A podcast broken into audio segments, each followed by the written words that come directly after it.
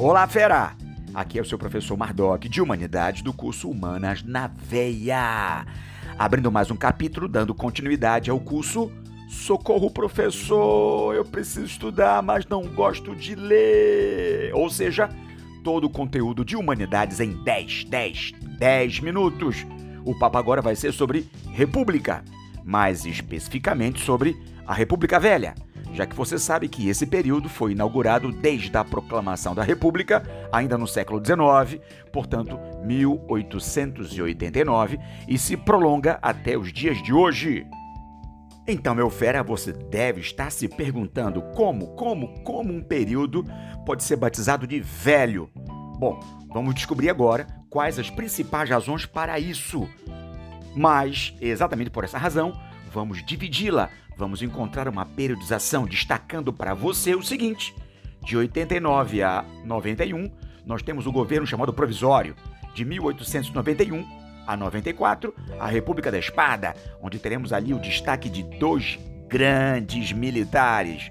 O primeiro chamado de o Proclamador da República, o Marechal Deodoro da Fonseca, e o segundo, aquele que vai ser batizado com o nome de o Consolidador da República, o Homem de Ferro, Floriano Peixoto. Bem, a partir de 1894 até 1930, vamos chamar o período de República Civil ou oligárquica, ou propriamente dita, conhecida com o nome de Velha. Está preparado? Vamos começar? Se ligue, fera! Bem, meu querido, a República caiu como um fruto podre.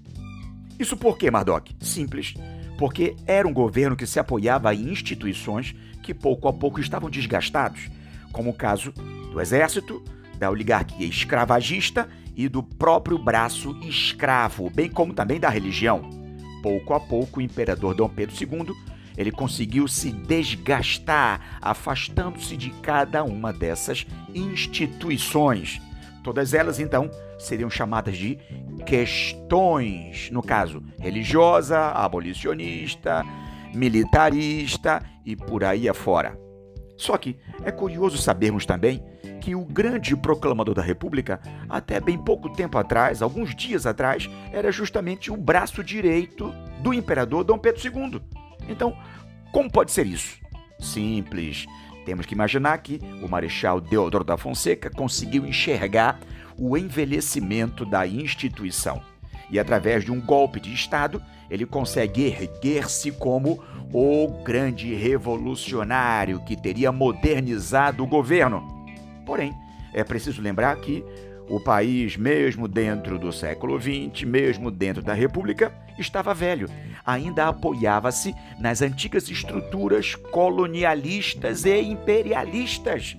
O Brasil guardava o mesmo modelo, agroexportador, braço escravo, monocultor, ou seja, é, eu estou falando exatamente de uma palavrinha que o Fera conhece com o nome de plantation. Vamos lá, meu fera! Destacamos no governo do proclamador da República, o Marechal Deodoro, dois aspectos fenomenais. Ele vai ser o criador da primeira grande Constituição Republicana.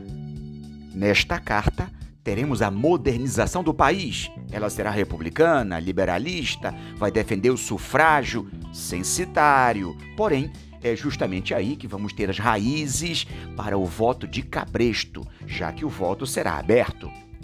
Também poderemos destacar o fato de que, nessa transição do governo, teremos a rebatização de ruas, prédios públicos, todos eles agora com a valorização dos homens da República. Porém, é também nesse momento que nós encontramos a crise econômica. Rui Barbosa seria chamado para administrar economicamente o país, modernizando, porém gerando a famosa crise do encilhamento. Crise essa que pouco a pouco desgastaria o governo de Deodoro, forçando a chegada do seu vice, Floriano Peixoto. Ele, se ligue, Floriano vai governar com mão de ferro, ele vai equilibrar a inflação, vai gerar emprego, vai modernizar o país, acalmando toda essa inflamação. Por isso, ele deixa a República apoiado pelo povo. Porém, a situação então vai se desenrolar de forma negativamente. Os civis alcançam o poder e estouram revoltas por todo o país, já que os civis se preocupam basicamente em conservar o principal produto que alimenta o país, o café, estabelecendo em 1906 o famoso Convênio de Taubaté, que vai proteger a saúde do produto e, consequentemente, do país, e que também seria responsável pela geração da famosa política dos governadores permitindo que, nas três esferas municipal, estadual e federal os governos estejam juntos, conservando a elite aristocrática, oligárquica no poder, o que acabaria gerando, por sua vez, também uma política bem próxima entre o maior produtor de café e o grande estado produtor de leite, o responsável pela criação da bacia leiteira, Minas Gerais e São Paulo. É fera! Eu estou falando da política do café com leite. Bem, mas mesmo diante dessa proteção toda vivida pela classe oligárquica, o Brasil também passaria por um grande desequilíbrio, revoltas, revoltas de cunho político, militar, econômico, social, cultural por todo o país. Bem, meu fera, podemos começar pelo Nordeste Ali teríamos um cenário de fanatismo religioso centrado na figura do Padre Cícero, bem como também com destaque de outras lideranças. Falamos aqui do cangaço, que permitiu a chegada ao poder, ou pelo menos o destaque de Antônio Conselheiro. É a Guerra da Bahia, é Canudos, exatamente. Como também teremos uma outra revolta de cunho social no sul, é a Guerra do Contestado, que vai ter como grande líder José Maria. Também teremos a formação de greves operárias, a contestação dessa classe operária que conseguiu ser influenciada pela chegada da mão de obra livre italiana e alemã. É justamente com essa classe operária que nós temos a chegada da primeira ideologia anarquista. Também teremos a revolta da vacina, também teremos a revolta da chibata em 1910, também teremos o movimento tenentista que vai se propagar no Rio, São Paulo e no Rio Grande do Sul onde os militares visam modernizar a organização do voto, o pleito, a legislatura. Eles tentam libertar a sociedade dessa corrupção eleitoral. Ou seja, o país passa por uma grande crise provocada por várias causas. No caso do Nordeste, a principal causa, a seca, a corrupção, o coronelismo, Tirando a seca, então podemos usar as mesmas características. Eu me refiro ao, corono, ao coronelismo, chamado de mandonismo local, que vai controlar as bases eleitorais. É o voto de cabresto, é a permanência da elite no poder. Somado a isso, as sucessivas crises de superprodução do café e toda a política do governo voltada para a proteção do café. Também temos os desmandos ao nível do Estado, o revezamento de paulistas e mineiros. Também teremos todo o descontentamento da sociedade pela imposição do poder, a desinformação da sociedade, a miséria, a fome. Bem, meu fera, como havia retratado anteriormente, Toda essa opressão era marcada ainda pela herança colonialista e imperialista. Um grande exemplo disso é que ainda no Código Militar havia o uso da chibata, que teria sido a causa imediata da revolta da chibata, dos marinheiros, que não aceitavam ainda essa herança imperialista e escravagista. Ora, meu fera, um período bastante conturbado, marcado por revoltas em vários recantos do país, marcado pela imposição da elite e, por que não dizer também, que nesse período já sofreremos a imposição da política norte-americana, já que os Estados Unidos haviam saído como grande país vitorioso da Primeira Grande Guerra Mundial e começava, portanto, a se consolidar como potência mundial, controlando mais de 50% da economia capitalista no mundo, fera. Então, o que nós temos? Crise econômica, chamada de encilhamento, crises sociais que desembocariam com revoltas e também temos uma revolta cultural.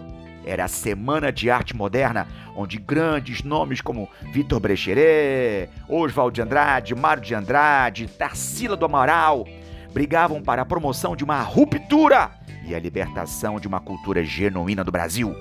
Fica aqui então meu grande abraço, fera! Humanas na veia! 10, 10, 10, 10, 10 minutos! Socorro, professor!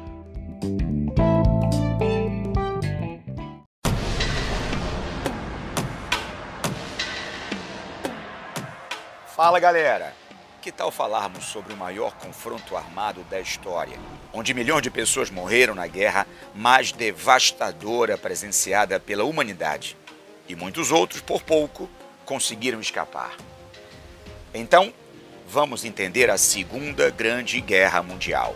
A luta armada na praia do Havaí era um verdadeiro inferno de ferro e fogo. Os japoneses, com seus aviões zero, despejavam rajadas de metralhadoras e bombas, ferindo e matando os soldados americanos que resistiam com bravura ao ataque de surpresa a Pearl Harbor. Aos poucos, a calma foi sendo recobrada. Frank Sinatra era um cabo do exército americano. John Wayne estreou vários filmes sobre a guerra no Pacífico, onde, num deles, aparece o famoso episódio dos G1 do Tio Sam, fincando a bandeira americana na pequena colina calcinada pelas bombas e pelas lança-chamas. Isto para não falar do dia D, que passou para o cinema como o dia mais longo da história, levando às telas vários artistas como Henry Fonda e Maximilian Schell e outros tantos astros lutando contra os nazistas. Americanos lutando heroicamente sob o escaldante calor das ilhas do Pacífico contra ferozes e sanguinários japoneses. Ou ainda, soldados americanos lutando heroicamente contra ferozes, sanguinários e fanáticos soldados nazistas. Desde como nos anos 50 e 60 se viu a Segunda Grande Guerra Mundial. Nos Estados Unidos, a maioria das pessoas acreditava e acredita que a Segunda Guerra Mundial foi travada entre os soldados americanos defensores da democracia e os nazistas da Alemanha de Hitler, ou os japoneses fanatizados do imperador Hirohito. O que é bom para os Estados Unidos é bom para o Brasil. Também os brasileiros viram a Segunda Guerra Mundial como um embate entre japoneses e ou alemães. E americanos, acrescidos pela ênfase dos ferozes combates que os pracinhas brasileiros levaram a cabo em Monte Castelo contra os alemães. Não é o que parece. A Segunda Guerra Mundial foi, em sua maior parte, travada entre a Alemanha nazista e a União Soviética. A esmagadora maioria das divisões dos exércitos nazistas permaneceu em território soviético, na chamada Frente Oriental, tentando apagar o país dos comunistas do mapa. Os 20 milhões de cidadãos soviéticos mortos podem atestar a violência e a importância da participação da União Soviética no conflito mundial. A Segunda Grande Guerra, enfim, não se resumiu nas batalhas travadas entre americanos e japoneses, imortalizados no cinema e na televisão. Um primeiro passo para entender melhor conflito que ensanguentou o mundo é analisar a situação da crise que marcou os anos 20 e 30. Há quem diga que a Segunda Guerra Mundial não passou de uma continuação da Primeira. E esta, por sua vez, não foi nada mais do que um prolongamento da Guerra Franco-Prussiana irrompida em 1870. É claro que existem pontos semelhantes entre o primeiro e o segundo conflitos, ambos com origens nas violentas disputas das potências imperialistas europeias. Mas, sem dúvida, a partir da entrada da União Soviética na Segunda Guerra Mundial, esta começa a diferenciar-se qualitativa e quantitativamente da primeira. Em parte, esta diferenciação já despontava na própria situação do mundo depois de 1914.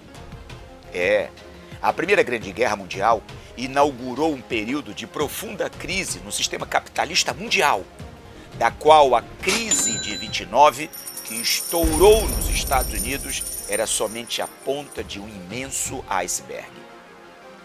Apesar da euforia dos anos 20, nos Estados Unidos, sabe-se que o crescimento acabou redundando na crise. Mesmo depois, todas as medidas tomadas pelo New Deal de Roosevelt não foram suficientes para recuperar a economia como nos períodos imediatamente pós-guerra.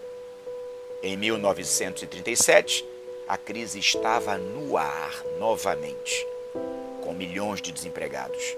E não só nos Estados Unidos, pois todos os países capitalistas sofriam-na, de uma forma ou de outra.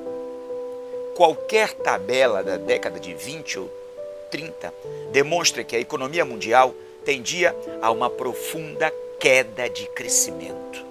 O ferro bruto, por exemplo, que em 1929 atingiu a casa dos 98,5 milhões de toneladas, despencou em 1932 para 50,4 milhões de toneladas. O petróleo, no mesmo período, caiu de 206,3 milhões de toneladas para 180,5 milhões. Este quadro, muito breve da situação econômica mundial, dá bem uma ideia da crise em que o mundo capitalista estava mergulhado. Mas foi também neste quadro de crises que se deu a ascensão do fascismo na Itália e do nazismo na Alemanha, incentivando um clima de rearmamento que já se achava latente nos países imperialistas europeus. Se a corrida armamentista e o crescente clima de guerra foi uma espécie de injeção de adrenalina no capitalismo mundial, o deflagrar da Segunda Guerra Mundial foi o orgasmo dos grandes consórcios capitalistas. Logo, meus queridos, fica aqui o abraço do seu professor Mardoc de Humanidade, desejando todo sucesso para você. Valeu!